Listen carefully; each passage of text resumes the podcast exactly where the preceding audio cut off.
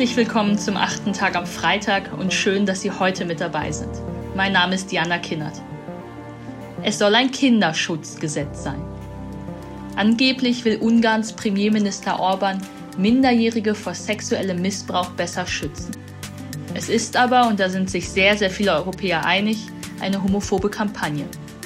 Denn das, was das sogenannte Kinderschutzgesetz umfasst, ist die massive Einschränkung von Informationsrechten von Jugendlichen im Hinblick auf Homosexualität und Transsexualität, ein Verbot von Büchern und Filmen, die Minderjährigen zugänglich sind und in denen Sexualität dargestellt wird, die von der heterosexuellen abweicht.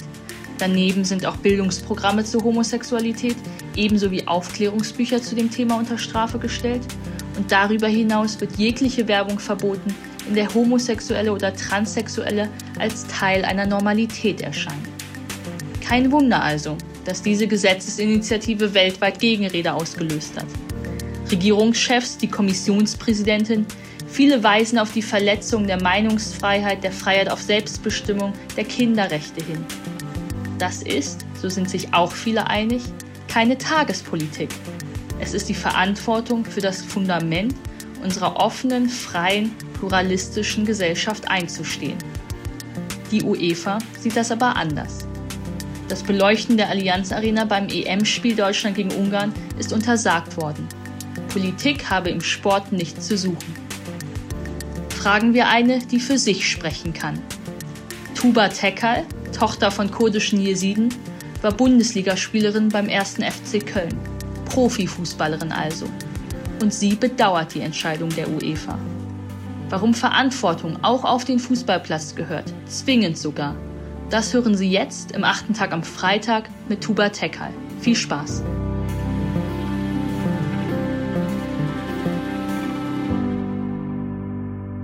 Hallo, liebe Hörerinnen und Hörer. Ich bin Tuba Tekal, ehemalige Bundesligaspielerin des 1. FC Köln und Initiatorin des integrativen Fußballprojekts Scoring Girls. Heute geht es um Symbole für Toleranz und Diversität im Fußball. Genauer gesagt um die Regenbogenfahne über deren Einsatz momentan ja heiß debattiert wird. Man könnte sagen, dass hier aktuell von der UEFA das Zeichen gesetzt wird, Menschenrechte nur, solange sie dem Business nicht im Wege stehen. Ich soll über den Zauber, die Bindungskraft und die politische Ebene des Fußballs sprechen. Und das kann ich nicht losgelöst von meiner eigenen Biografie tun. Ich komme aus einer kurdisch-jesidischen Familie und meine Eltern sind damals als Flüchtlinge aus der Türkei hierher gekommen. In meiner Kindheit hatte ich eine Reihe von Kämpfen auszutragen. Die Schule war kein schöner Ort für mich. Ich war keine besonders gute Schülerin, bin auf die Hauptschule gekommen und wurde ziemlich schnell abgestempelt. Auch mit Diskriminierungserfahrungen hatte ich zu dieser Zeit zu kämpfen. Meine Emanzipation hat auf dem Fußballplatz stattgefunden, denn dort habe ich mir meine Freiheit erspielt. Meine Eltern haben anfänglich versucht, mir meine Leidenschaft zu verbieten. Mit Jungs auf dem Bolzplatz Fußball spielen und mit Schrammen an Arm und Beinen nach Hause zu kommen, das gehört sich nicht für ein Mädchen. Diesen Satz habe ich nicht nur einmal gehört. In unserem Kulturkreis ist es üblich, dass bestimmte Dinge den Jungs vorbehalten bleiben.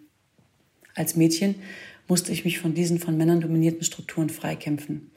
Meinen Eltern war es zwar immer sehr wichtig, dass wir die beste Bildung genießen, sie waren aber dennoch in ihren Ansichten in teilweise sehr traditionellen Denkweisen verhaftet. Aber ich habe diesen Kampf ausgefochten, habe mich mit der Hilfe meiner Geschwister durchgesetzt, mich emanzipiert und es letztlich bis in die Riege der Profis geschafft.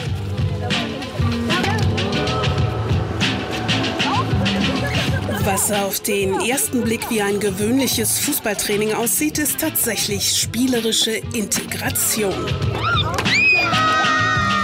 Mein Name ist Hadia Farid. Äh, ich komme aus Afghanistan. Also ich heiße Kairat Scherzi. Ich komme aus Afghanistan und ich bin zwölf Jahre alt. Viele sagen, die Fußball ist von Jungs und nicht von Mädchen. Und deswegen will ich auch sagen, dass wir auch Fußballmädchen Fußball können. Ja. Hadia und Kayanat gehören seit kurzem zu den Scoring Girls, einer Initiative ins Leben gerufen von Tukba Tekal, selbst ehemals Profifußballerin aus Köln. Dort gibt es das Projekt schon seit 2016. Im August wurde es jetzt auch in Berlin an den Ball gebracht. Es richtet sich vor allem an Mädchen aus Flüchtlingsfamilien. Mein Projekt Scoring Girls knüpft an die Erfahrung meiner Kindheit an. Ich biete jungen Mädchen, vorwiegend aus Familien mit Flucht- und Zuwanderungsgeschichte und aus sozial benachteiligten Familien kostenlose Fußballtrainings an. Unser Ziel ist es, das Selbstbewusstsein der Mädchen über die Erfolge im Sport zu stärken. ihnen ein Gefühl der Zugehörigkeit über die Mannschaft zu vermitteln und ihnen Möglichkeiten der Mitgestaltung einzuräumen. Bei der Arbeit mit den Mädchen durchlaufe ich noch einmal die Kämpfe meiner Kindheit. Ich verstehe, wie sie sich fühlen, wie es ihnen geht, weiß aber auch um die Sorgen der Eltern. Was ist, wenn das Jungfernhäutchen meiner Tochter reist? Diese Sorgen, die wir genauso adressieren und ernst nehmen. Bei uns spielen Mädchen, die in anderen Vereinen niemals mitspielen dürften. Beispielsweise Mädchen, die ein Kopftuch tragen und denen wir bei den Scoring Girls ein Safe Space bieten können. Ich will nicht leugnen, dass es bei uns manchmal ziemlich zur Sache geht. Da wird sich auch mal geprügelt und wir müssen dazwischen gehen und die Mädchen auseinandernehmen. Auch auf dem Platz spielen Kultur- und Religionskonflikte eine Rolle. Als beispielsweise der Nahostkonflikt wieder hochgekocht ist, wurde der politische Konflikt auch auf dem Fußballplatz ausgetragen. Auch im Sport spielen diese gesellschaftlichen Kämpfe und Konflikte eine Rolle. Aber dann geht es letztendlich darum, wieder eine Gemeinschaft zu bilden und sich trotz aller Unterschiede in Religion, Hautfarbe, Herkunft, Sexualität oder politischen Positionen als ein Team zu begreifen.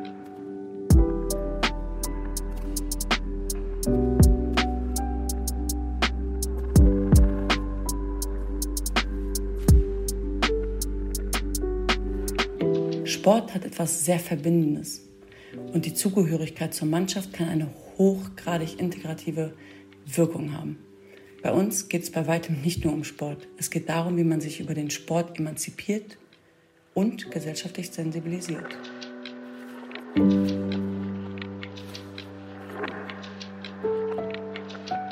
Arbeit auf dem Platz kombinieren wir mit Bildungsangeboten, und zwar mit werteorientierter Bildung. Denn gesellschaftliche Werte der freiheitlich-demokratischen Grundordnung, wie beispielsweise Toleranz zu vermitteln, sind für uns ein wichtiger Bestandteil von Bildungs- und Integrationsarbeit.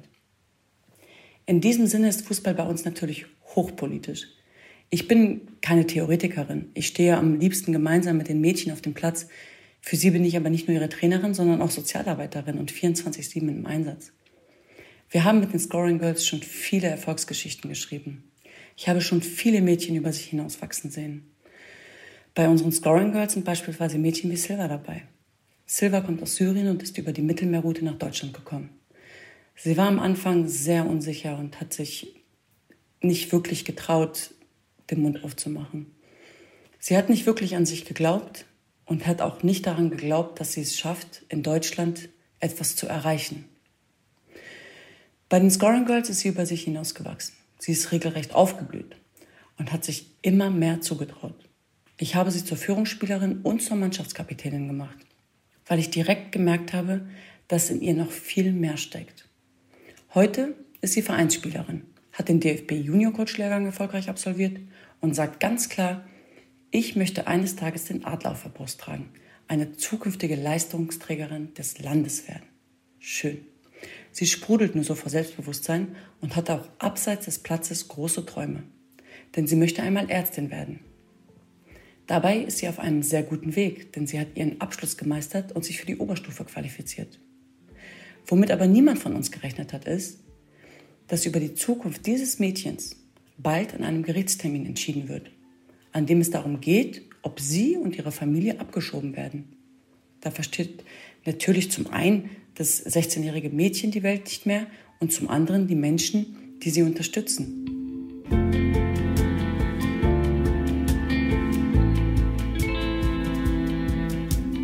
Solche Nachrichten zerreißen mir natürlich das Herz. Aber ich möchte mich dennoch nicht entmutigen lassen und kämpfe dafür, dass diese Mädchen eine Chance bekommen. Ich möchte allen da draußen zeigen, was diese Mädchen können, wie viel Kraft sie haben und dass sie zur Gesellschaft dazugehören.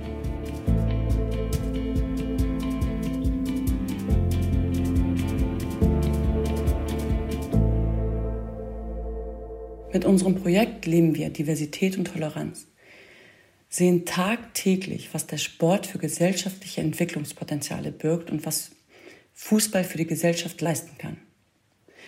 Wenn wir auf den Profifußball schauen, denke ich, es ist wichtig, dass sich der Sport nicht politisch vereinnahmen oder instrumentalisieren lässt. Dennoch lassen sich Sport und Politik nicht vollkommen losgelöst voneinander betrachten. Es ist wichtig, gesellschaftliche Verantwortung zu übernehmen und Zeichen zu setzen. Jedes fußballbegeisterte Kind in Deutschland träumt davon, einmal mit dem Adler auf der Brust einzulaufen. Es gibt keinen größeren identitätsstiftenden Faktor und keine größere gesellschaftliche Bindungskraft. Das zeigen uns die Bilder immer wieder aufs Neue. Ecke Behringer. Und Tor! Tor 1 zu 0 für die deutsche Mannschaft. Na bitte. Sie haben es geschafft. Die ganze Anspannung entglüht sich in einem einzigen Freudentaumel. Deutschlands Fußballfrauen zum zweiten Mal Weltmeister. Sechs Turnierspiele ohne Gegentor. quickens every time he gets on the ball and he's found a cross. And here's Mario Götze. What a goal! What a goal to win a World Cup!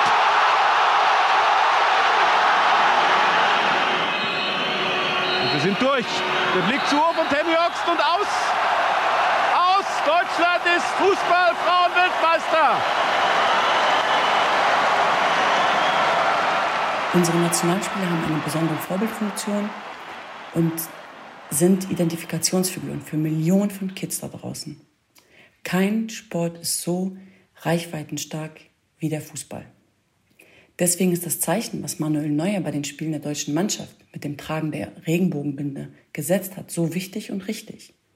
Die Kraft von solchen Zeichen, die von solchen Zeichen vor allem ausgeht, ist immens. Guter Fußball wird immer von Werten angeleitet, denn es geht immer auch um Respekt und Freundschaftsgesten.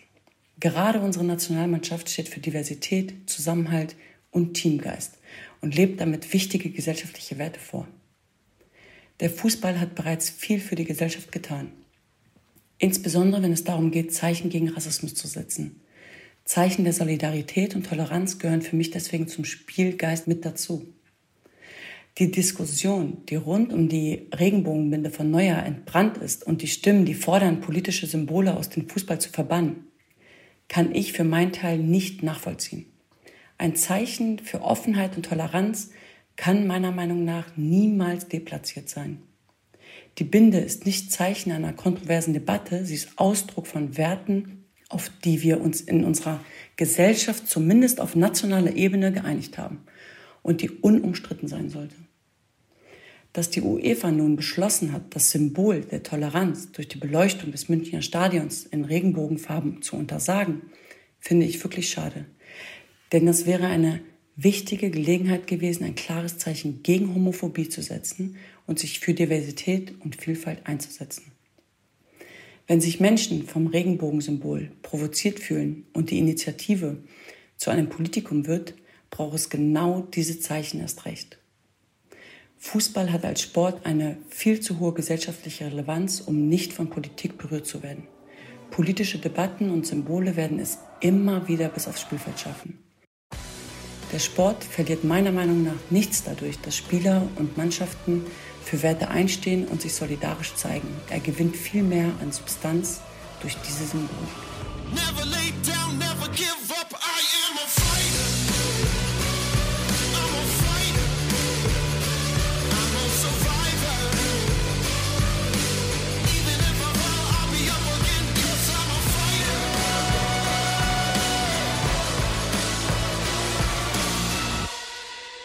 Ich habe in dieser Woche das EM-Spiel Deutschland gegen Ungarn gesehen. Und trotz des Eigentores der UEFA war das Regenbogensymbol für Toleranz und Vielfalt omnipräsent. Torschütze Leon Goretzka zeigt nach dem Tor eine Herzgeste in den Ungarn-Block. Manuel Neuer nimmt die bunte Kapitänsbinde auch nach dem Spiel nicht ab, hält sie in die Kameras.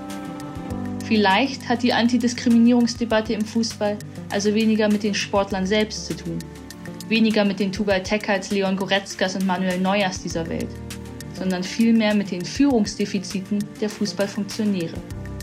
Mit diesem Gedanken verabschiede ich mich für heute. Vielen Dank an Tubal Tekal und vielen Dank auch an Sie. Wir hören uns wieder am nächsten Freitag.